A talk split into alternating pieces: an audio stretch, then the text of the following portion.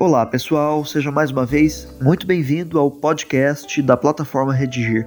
Eu sou Gustavo Fechos e hoje nós estamos aqui com a professora Rebeca Menezes, que é também a coordenadora de corretores aqui na plataforma Redigir. Dessa vez a gente faz um episódio especial para falar é, sobre o tema de redação do Enem 2023. O tema foi o seguinte: desafios para o enfrentamento da invisibilidade do trabalho de cuidado realizado pela mulher no Brasil.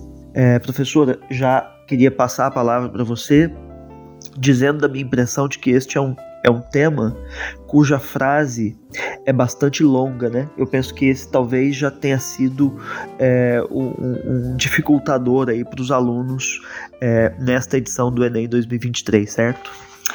Certo, Gustavo. Olá, pessoal.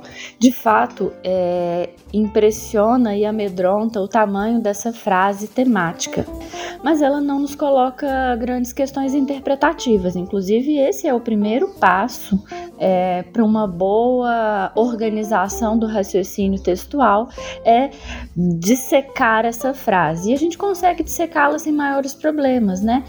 Desafios para o enfrentamento, a primeira expressão, que a gente pode substituir por é, dificultadores para o combate. Essa palavra desafios ela é uma expressão gatilho até para o aluno compor o projeto textual dele. Desafios é sinônimo de dificultadores, então desenvolvimento 1 pode ser composto por um dificultador, desenvolvimento 2 por outro dificultador. Então a gente tem essa primeira grande expressão, desafios para o enfrentamento, que significam empecilhos, impedimentos, dificultadores. E aqui tem o grande recorte, né, o grande problema desse tema: invisibilidade do trabalho de cuidado. Por que, que eu acho que o Enem colocou esse realizado pela mulher? Para justamente evitar tangências, para cercar o alvo dessa invisibilidade. Embora ele possa, pudesse deixar até é, pressuposto, enfim, que aqui se trata da mulher e responder a isso nos textos motivadores, ele não quis, ele foi nesse sentido bastante cuidadoso, apesar de ampliar o tamanho da frase, ele nos uh, diz então de um alvo, né, de uma enfim, vítima, a gente sabe disso, né? Que os, os, os temas do Enem uh, privilegiam algumas minorias sociais. Então, ele faz muito cuidadosamente esse recorte. E no Brasil, obviamente, para a gente também cercar, né? Esse, esse tema com o selo verde e amarelo, né? Então, a gente tem aqui um tema que vai falar sobre e talvez aqui a palavrinha invisibilidade, ela sim provoque algum estranhamento, porque ela é mais conceitual. O que, que é algo invisível? Tem uma metáfora aqui para a gente interpretar, que é do silenciamento, da não visibilidade, da não discussão, da desvalorização. Acho que o melhor sinônimo, inclusive, é esse: desvalorização. A propósito, Rebeca, é muito interessante perceber como o Enem, ao longo dos anos, é, vem conseguindo mesmo manter é, temáticas tão importantes né, do ponto de vista social é, na prova, né, atualizadas sempre na prova. Esse ano não foi diferente e me chama a atenção como é, é importante é, notar o fato de que são temáticas, esta desse ano, por exemplo, que são bastante específicas. A gente não está todos os dias discutindo este assunto. Aliás, ao contrário, a gente tem também a própria invisibilidade desta discussão. Né? E, no entanto, o Enem vem pautando é, todos os anos questões que são importantes, que têm relevância social. É, dessa vez mais uma vez ele conseguiu fazer isso e conseguiu fazer de forma específica, ou seja, contornar os, as grandes apostas, né? Todos os anos tem um monte de, de gente falando quais serão os temas do Enem e o Enem segue se desviando dessas temáticas mais prováveis, né? Que é uma marca deste exame. Queria que você falasse um pouquinho a respeito, é, especificamente do assunto a respeito do qual os estudantes deste ano é, foram convidados a escrever. Vamos lá. Então, como eu havia dito, esse tema já tem uma palavra-chave que ela é gatilho para a gente construir o projeto argumentativo do texto, que é a palavra desafios. É óbvio que a gente também vai falar daqui a pouquinho de outras possibilidades de leitura e de construção dos argumentos, mas quando a gente olha para desafios, o que, que dificulta então a valorização do trabalho de cuidado realizado pela mulher no Brasil, né? Que que, é, vamos antes só voltar para a gente também fazer uma exploração dessa expressão trabalho de cuidado, né? Então a gente está falando do trabalho doméstico não remunerado de mães, a gente está falando do trabalho é, realizado por mulheres no cuidado é, de parentes doentes, no cuidado dos seus pais idosos. Então, são todas essas relações de cuidado de outros indivíduos em condição de vulnerabilidade que são realizados predominantemente por mulheres. Então, a gente tem de crianças a idosos, a é, pessoas com deficiências.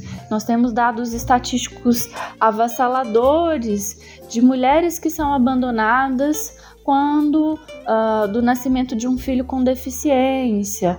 Nós temos é, a sobrecarga das mulheres em função do abandono afetivo de seus companheiros. Então, entendam que esse tema ele é da maior importância e ele já produz estatísticas é, que comprovam a sua relevância. Então, voltando para a palavra desafios, a gente deve entender que as dificuldades para a valorização do trabalho do cuidado realizado pela mulher, elas são estruturais. Então a gente tem uma origem histórica que a gente pode traduzir no argumento do machismo estrutural, do sistema patriarcal, que estão ali um são sinônimos, e a gente tem, por exemplo, a negligência governamental, que é uma espécie de atualização desse problema histórico, né? De o, o fato de o Estado não reparar esse problema histórico, mas a gente consegue pensar de modo separado, né? Então nós temos ali uma herança histórica do machismo estrutural e uma negligência governamental que se revela na falta de políticas públicas para criar uma rede de apoio para não sobrecarregar o cuidado dessas, desses indivíduos vulneráveis por uma única figura, que é essa figura feminina.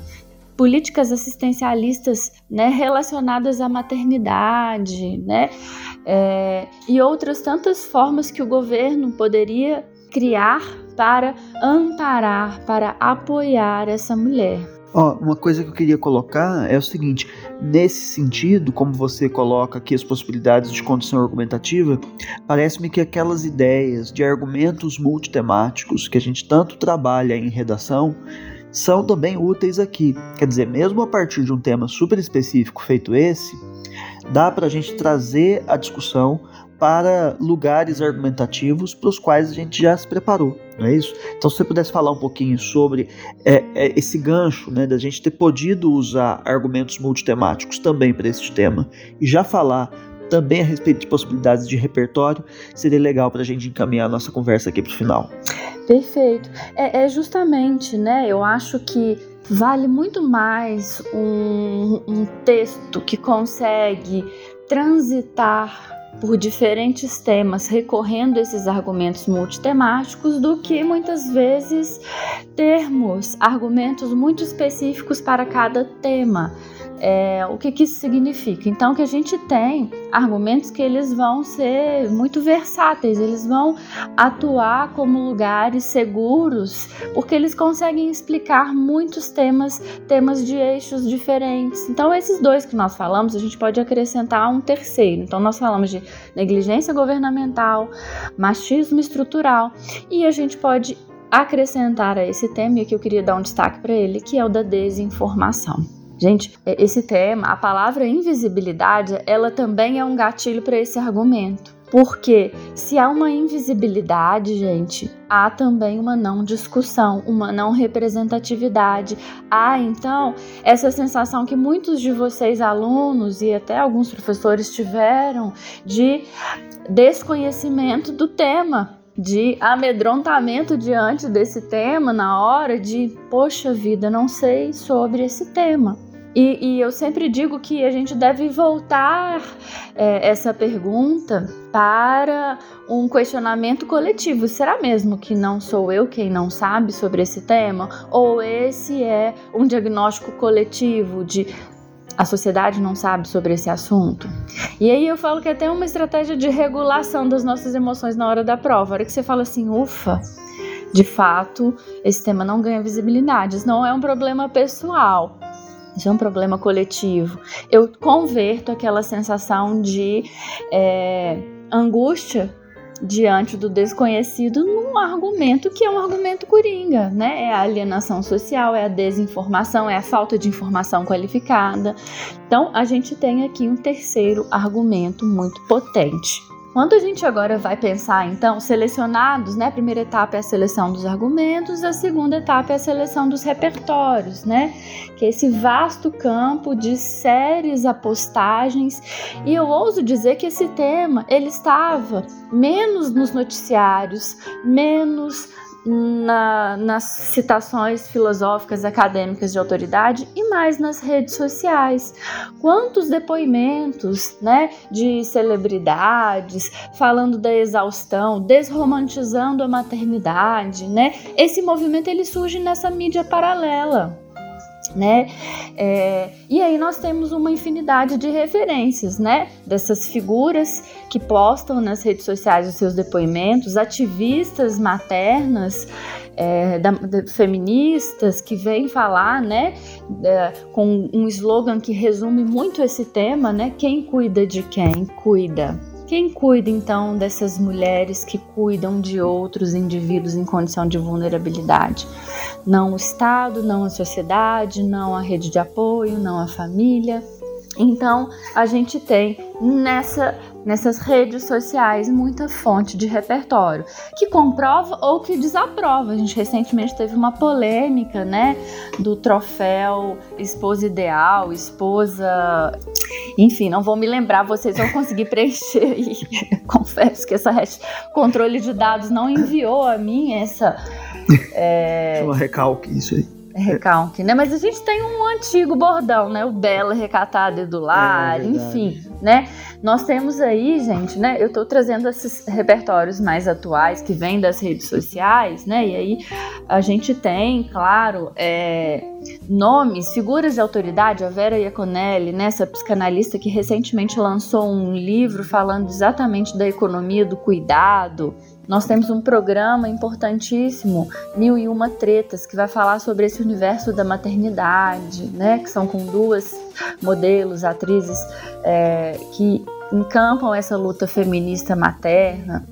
Nós temos outros, né? A gente sempre faz um diálogo importante com matérias que a gente já precisa estudar para o Enem. E um dos casamentos perfeitos é buscar na história essas referências que podem explicar e repertoriar a redação. Então, quando a gente olha para nossa configuração colonial, para a mentalidade colonial, a gente encontra ali a origem dessa sobrecarga atual. A gente encontra ali as sementes plantadas desse machismo, dessa objetificação, dessa desvalorização, né, do trabalho é, de cuidado, né? Ou seja, nesse sentido, não só na rede social, com referências absolutamente atuais acerca deste tema, mas também na história. Se a gente quiser é, se, se, reportar a, a Pero Vaz de Caminha e a Carta do Descobrimento, já, já tá lá essa dimensão da objetificação da mulher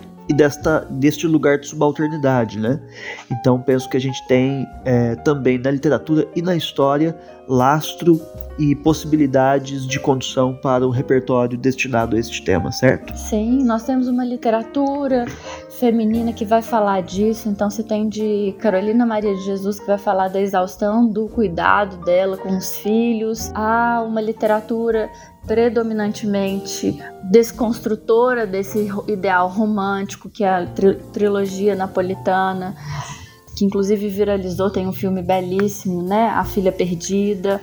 É, gente, o repertório musical é carregado. Então, assim, nós temos da musa Elza Soares cantando isso, há uma música mais lá do B, enfim. é, é, Júlia Branco com Eu Sou Mulher, Francisco Elombre com me fugiu o nome da, da canção. Canta Todo um, mundo vai saber. Canta um trechinho Todo aí. mundo vai saber. A gente pula essa parte. Tá Bom, Rê, ó, o que eu queria colocar é, nós tivemos um tema este ano que, é, enfim, foi um pouquinho mais difícil pela própria exposição da frase temática, mas eu penso que o resumo da ópera é, a gente tinha em mãos argumentos multitemáticos com os quais a gente já havia trabalhado em muitos temas, para mobilizar também para esta discussão. Tínhamos repertório disponível e, enfim, tem um texto de apoio, né? Por mais é, específico que seja o tema, o texto de apoio sempre é um material que vai nos referenciar, que vai nos dar um enquadramento cognitivo ali para o entendimento da questão, a partir do qual a gente vai escrever o texto. Ficamos aqui com a expectativa de que os estudantes tenham feito uma boa dissertação a respeito desse tema. É isso aí, pessoal, né? A invisibilidade ela vem mostrar a importância de o Enem ter tematizado esse assunto, né? Muito legal. Rê, muito obrigado pela sua participação aqui com a gente.